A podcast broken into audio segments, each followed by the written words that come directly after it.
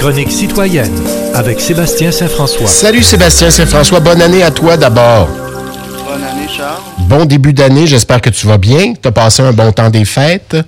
Oui, passé un bon temps des fêtes. Je me suis fait un petit peu mal au dos l'autre soir en pelletant de cette belle neige lourde parce que je voulais m'en débarrasser avant que ça vire à la pluie. J'ai bien fait. Tu n'as pas écouté sinon, FM 103.3 dans l'émission du matin où je mettais en garde les gens de faire ce genre Ben de oui, mais tout le monde nous met en garde, mais qu'est-ce que tu veux? On est toujours un petit peu. Tu es euh, toujours plus fort que la, tu es toujours plus fort que la Ligue. C'est ça, exactement. ben, en Mais ça va, ça va, ça va correct. en vieillissant, on découvre que le dos, euh, maintenant, nous Ouais, faut- euh, faut rappelle des choses. Voilà, ben, euh, Exactement. prompt rétablissement, donc depuis chez toi. Euh, donc, on parle de Bernard Drinville qui présente le plan de rattrapage scolaire, son plan de rattrapage, devrais-je dire. Ouais, j'ai été un petit peu surpris. Bon, c'était très attendu.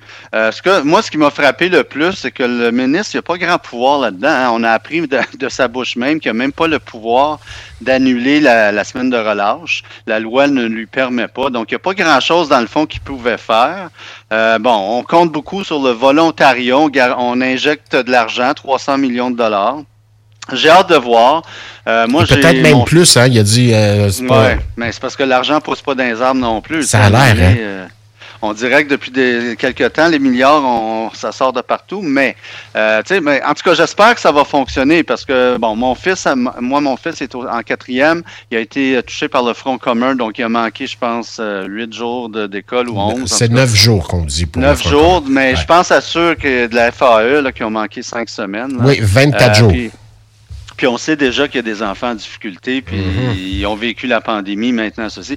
En tout cas, j'espère que, un, euh, le, le- le principe de volontariat va fonctionner, c'est-à-dire qu'il il va y avoir des gens qui vont répondre présents, puis qui vont venir en aide à- aux jeunes qui en ont besoin. Puis j'espère aussi que les écoles vont bien faire leur travail pour identifier les jeunes qui ont besoin d'aide, parce que, écoute, il y a des, il y a des enfants dont l'année scolaire pourrait être en péril. Oui, puis il y a beaucoup d'enfants aussi qui euh, ont commencé leur parcours scolaire avec la pandémie. Ben c'est ça, il y a Hein? des enfants en cinquième année aujourd'hui qui n'ont jamais connu une année scolaire dite normale jusqu'à maintenant. Il y a des enfants, des jeunes, des ados qui ont commencé le secondaire euh, pendant la période de pandémie, qui sont maintenant Mhm. secondaire 4, secondaire Ouais. 5. D'ailleurs, Mhm. l'angle mort en secondaire 5, là, nous dit-on ce matin, je pense que c'est dans le devoir qu'on en parle, l'angle mort de cette rentrée. Non, c'est dans le Journal de Montréal.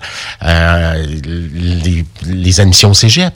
Hein? Si on a accumulé un retard considérable, c'est pas évident. Absolument. Puis quatrième secondaire aussi. Mon fils est en quatrième. Les examens du ministère, c'est quatrième et cinquième qui sont importants là, pour, Ouais. euh, à, un, obtenir le diplôme d'études secondaires et deux, pour, bon, quatre- euh, secondaire 4, c'est une année cruciale pour l'inscription au cégep parce que ça se fait l'an prochain en cinquième. Ouais, et le nombre En de fois qu'on entend, là, on, on entend les, les profs de cégep dire euh, ils arrivent, ils, ont- ils font encore des fautes en français, ils sont pas prêts, il y a Ah, des choses qui n'ont pas été vues au secondaire.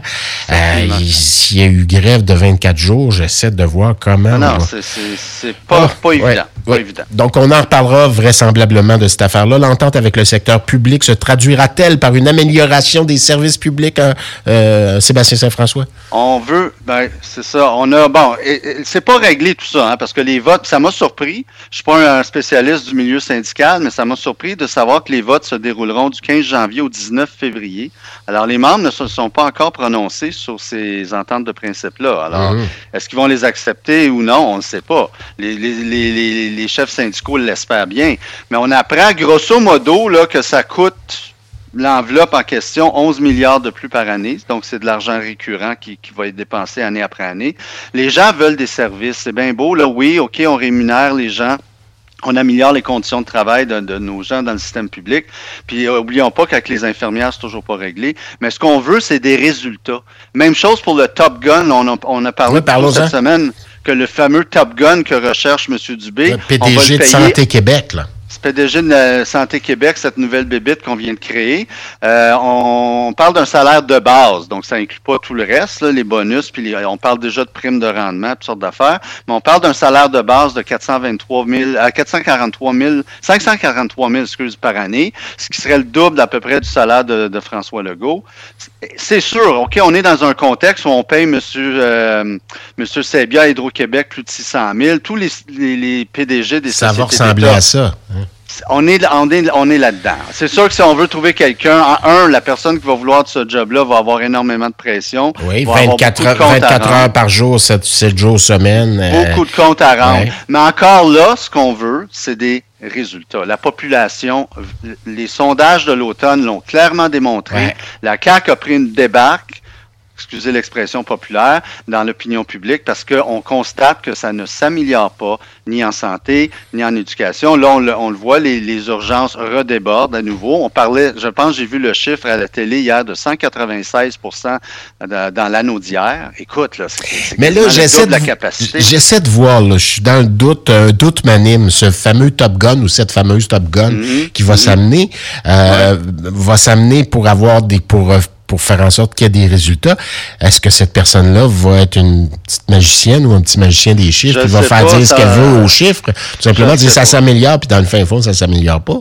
Je sais pas. Moi, déjà, moi, déjà, j'ai des, grandes réticences par rapport à Santé Québec. je pense à Jacques Lectourneau, on en a parlé. Tout à fait. Comment, comment tu veux qu'on gère de Québec ce qui se passe dans l'urgence à, à, Percé, pas à Percé, mais à Gaspé ou à, Longueuil?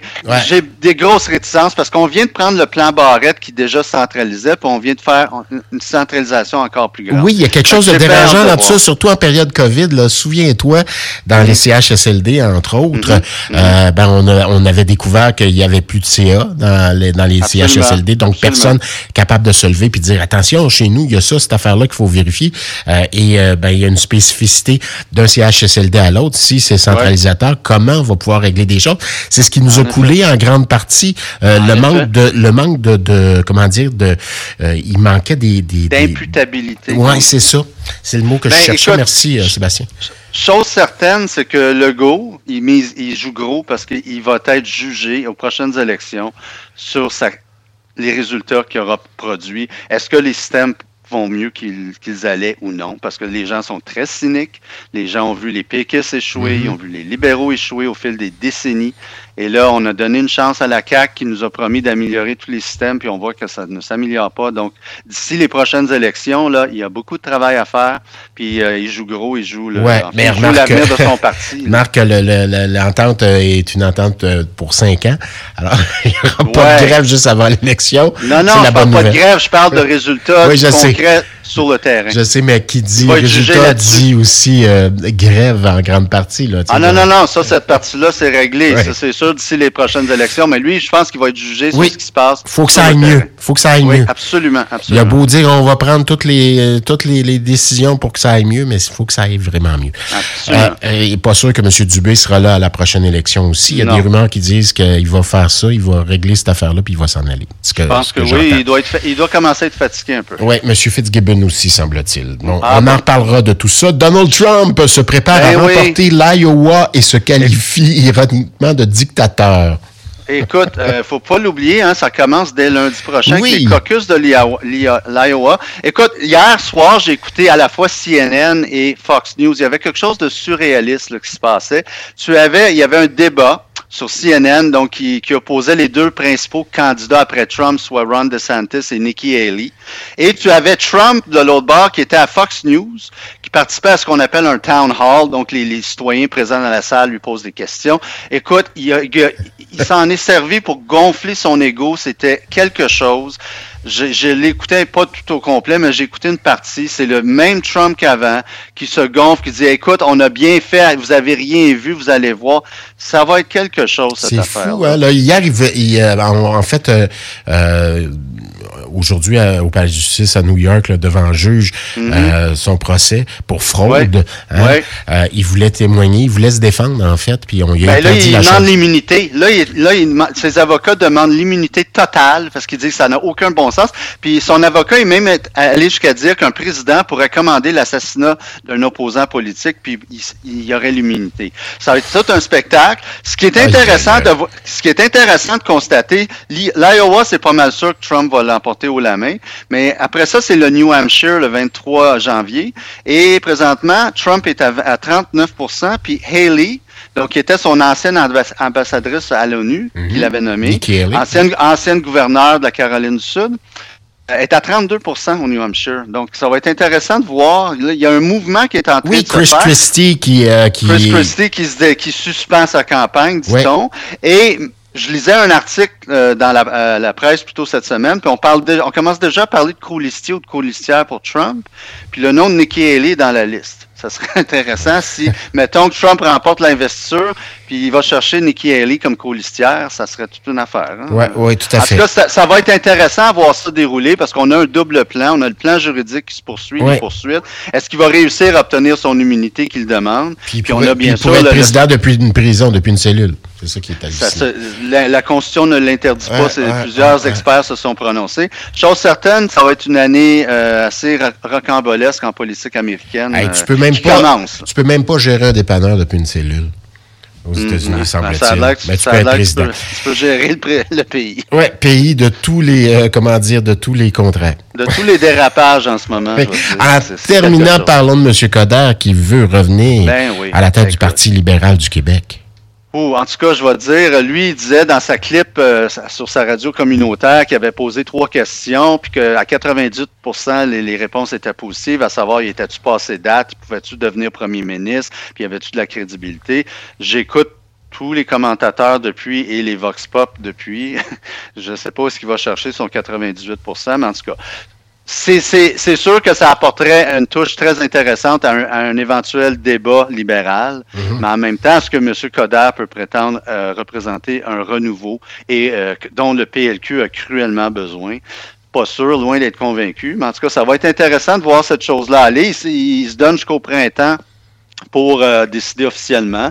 C'est sûr qu'on peut pas dire que le- le- la, la course à la chefferie lève bien gros du côté des libéraux et peu importe qui devient le chef, il y a tout un travail devant lui. Mais le renouveau, si tu veux mon avis, au Parti libéral du Québec, puis ça vaut ce que ça vaut, hein, c'est vraiment... Euh, mais je pense que Mme Anglade l'incarnait, ce renouveau-là. Fait que Ouais, ça a pas... ouais, euh, absolument, hein, puis ils l'ont mis à la porte. Ils l'ont mis à la porte. Fait que si- Ah ouais. on va retourner dans des vieilles affaires. euh.